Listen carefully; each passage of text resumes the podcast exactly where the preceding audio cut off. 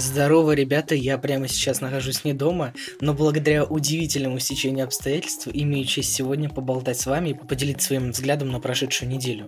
На этой неделе у нас разводится Сбер и Mail.ru, проходит новая конференция Apple WWDC, а в Петербурге закрывают электросамокаты. Интересно? Тогда давайте начинать. На разогрев обсудим выступление Илона Маска на российском научном форуме «Новое знание». Илон не смог присутствовать на самом форуме, поэтому присоединился по видеосвязи. Маск нафантазировал, каким будет мир через 50 лет. Не исключил существование инопланетян, пошутил о том, что он сам пришелец, анонсировал скорое появление Тесла в России, высказал свое мнение о том, что в будущем люди смогут летать к другим солнечным системам, а еще он восхищается достижениями России и СССР в передовых науках и считает Юрия Гагарина храбрым человеком.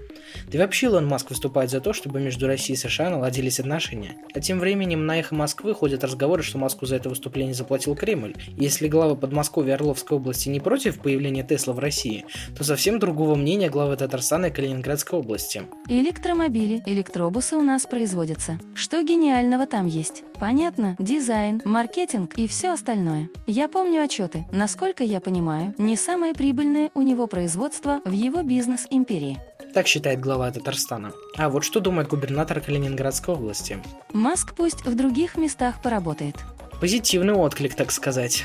На самом деле вполне логичная реакция, когда у нас русские заточены против этих ваших тупых пиндосов. И я отчасти их понимаю, Илон Маск просто создал вокруг себя хайп своими фантазиями и помыслами. У него то и дело взрываются на полигонах его эксперименты, и это не клише, подразумевающее собой «ха-ха-ха, вот у Маска очередной прототип взорвался, вот он лошара». Нет, совсем не так. Его эксперименты транслируются на весь интернет, он извлекает из них полезные данные, так как это ошибки, на которых он учится. Но давайте посмотрим правде в глаза. Его эти эксперименты очень затратны, он тратит тратит на них столько денег, а по факту пользы обществу от этого никакой. Он тешит себя фантазиями и надеждами. Ракеты полторы коллеги в космосе летает. Электромобилями пользуются очень мало. Развитие бизнеса в ширину не происходит. Все замыкается в Канаде, оттуда не вылезает. И это успех? Нет, какой это к черту успех? Это хайп. А люди кушают фантазии и надежды, раздутые на этом хайпе. Приятного аппетита! Мы еще не закончили дело, начатое в прошлом выпуске. Итоги первого судебного заседания Epic Games и Apple и что происходило между компаниями весь май. Напоминаем, что те, кому эта тема наскучила, могут заглянуть в описание по тайм-коду, пропустить стычки между Apple и Epic. А для всех остальных покончим с этим противостоянием до конца лета.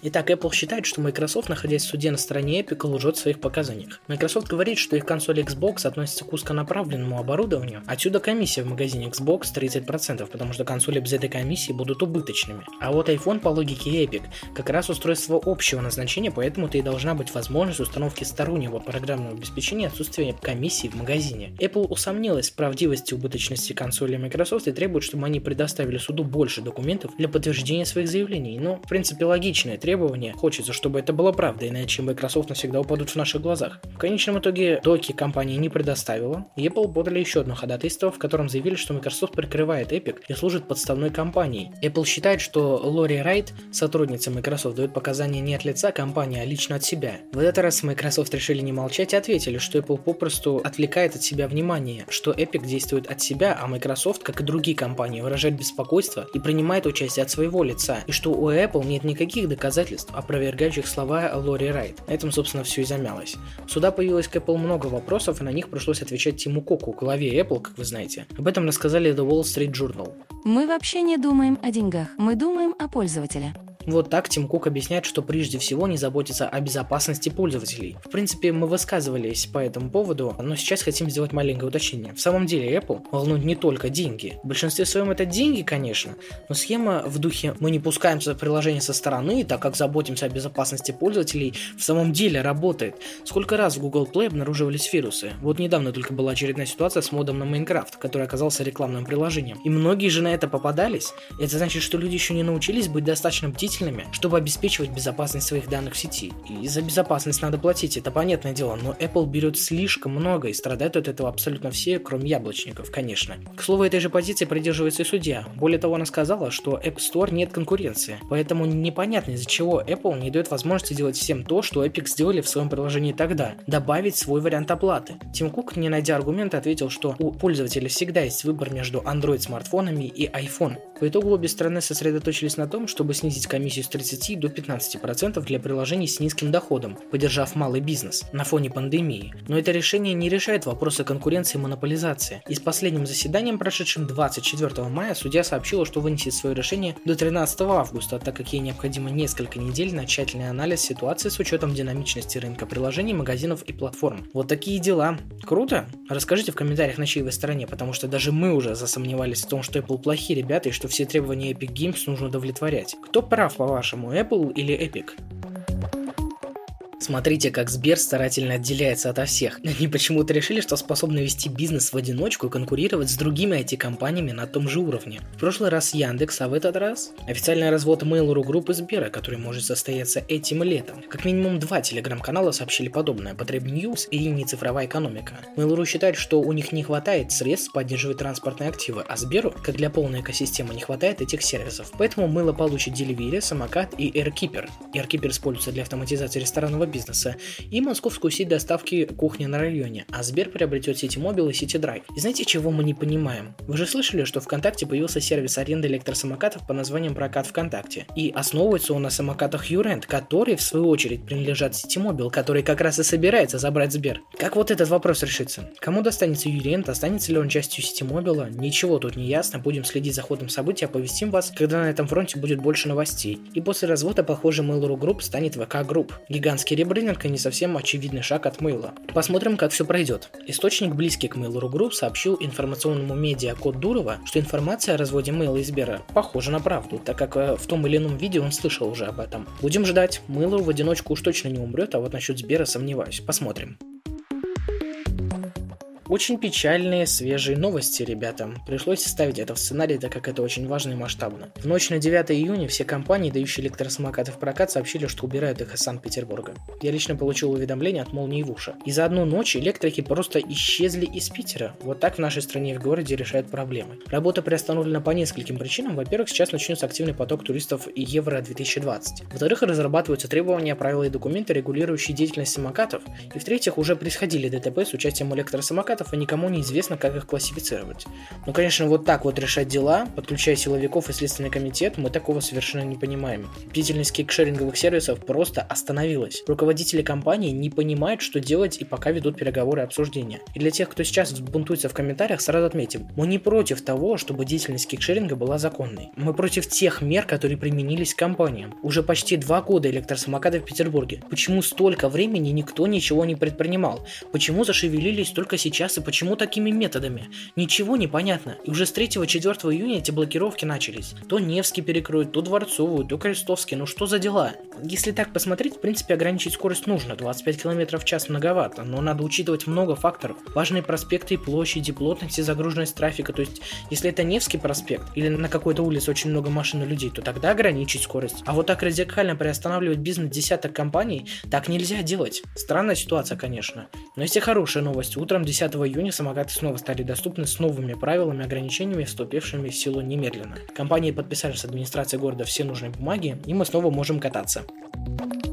10 июня Яндекс представили большое обновление поиска под названием Y1, и слоганом стало выражение «поиск без поиска», означающее тот факт, что теперь в Яндексе не придется после запроса рыться по сотням страниц в поисках ответа на свой вопрос. Улучшения появлялись постепенно, в течение почти целого года. Это и быстрые ответы, и оценка по отзывам, и умная камера, и, конечно, есть что-то новое. Начнем с быстрых ответов. Каждый раз, когда вы вводите какой-то запрос, подразумевающий простой ответ на вопрос, Яндекс может показать карточку с вырезкой, являющейся ответом ответом на вопрос и сайтом, с которого был взят ответ на этот вопрос. Вы просто спрашиваете, как сбросить iPhone до заводских настроек или как запитать розетку от выключателя и получаете быстрый ответ на свой вопрос. Это либо пошаговая инструкция, либо ответы на этот и смежные вопросы. Кроме того, из новинок в блоке с видеоответами можно получить готовый фрагмент, демонстрирующий ответ на вопрос. К примеру, как кататься на скейте или как помыть кота. Как мы поняли, Яндекс анализирует название, описание видео и звуковую дорожку с помощью своих технологий. К слову о технологиях. Яндекс использует трансформер Yati, нейросети, которые ранжируют ответы на запросы в доступном порядке, и генеративную нейросеть Ялм, анализирующую как раз видео, статьи, ответы на Яндекс.Кью и много других уже заданных энциклопедий данных, вопросов и ответов, а иногда генерирующие ответы на вопросы самостоятельно, если подходящего не нашлось. Также в Яндекс справочнике появилась возможность составлять отзывы на организации. Яндекс анализирует написанные отзывы и категории организаций, чтобы составлять сводную статистику того, что людям понравилось или не понравилось в ведении организации.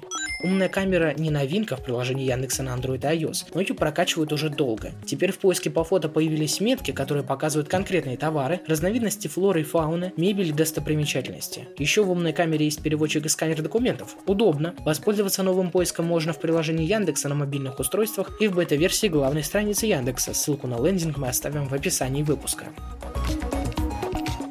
Помнится, давно у нас был разговор, хотя я уже не помню, был ли он или мы сами в новостях об этом прочитали. Разговор шел о том, что Microsoft больше не выпустит новых Windows, а будет дополнять уже существующую десятку. Но в начале июня компания объявила дату презентации обновлений Windows – 24 июня. Название у него такое – Join us to see what's next for Windows, что переводится как «присоединяйтесь, чтобы узнать, что будет дальше с Windows».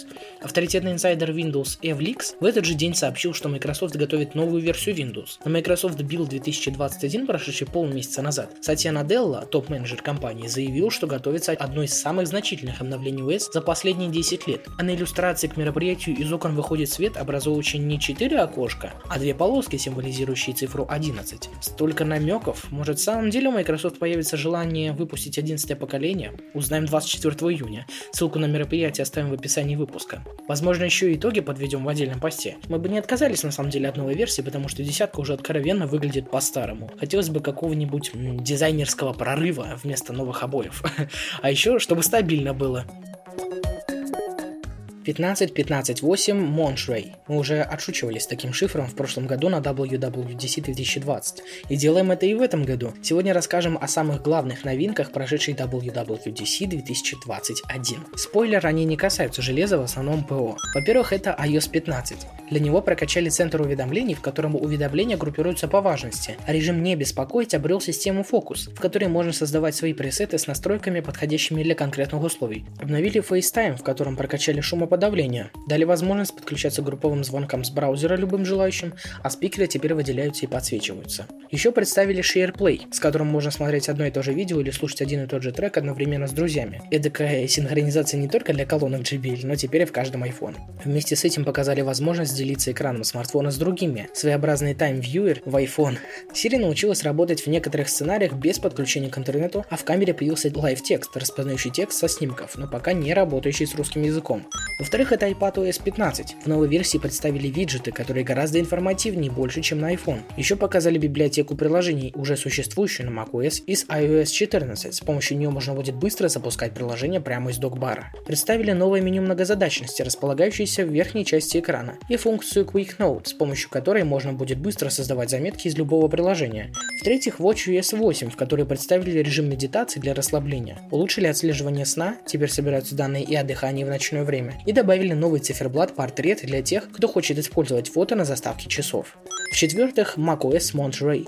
Самая крутая фишка, которая там появилась, Universal Control, с помощью которой можно будет одним курсором переходить между Mac и iPad, если они расположены рядом и подключены к одному Apple ID. При этом связок может быть несколько, и курсор будет переходить между тремя и более устройствами. Еще в macOS появились команды или shortcuts, с помощью которых можно будет автоматизировать действия на ПК. И наконец сильно прокачали Safari. Он не только сильно изменился внешне, но еще и появилась боковая панель для управления группами вкладок, а сам браузер будет окрашиваться в тон просматриваемого сайта. Также анонсировали расширения, которые могут создавать разработчики под Safari на разных платформах. Не можем мы сказать, что на конференции было что-то сверхъестественное. Вполне обычные функции стали доступны в продуктах Apple, но и не совсем все плохо. Есть Universal Control, SharePlay и красивый Safari. Вот таков наш взгляд в неделю на сегодня. А вы подписывайтесь, ставьте лайки и пишите, о чем хотели бы услышать в следующих выпусках. А с вами неизменный Павел. Увидимся в новых подкастах Питикодинг. Damn.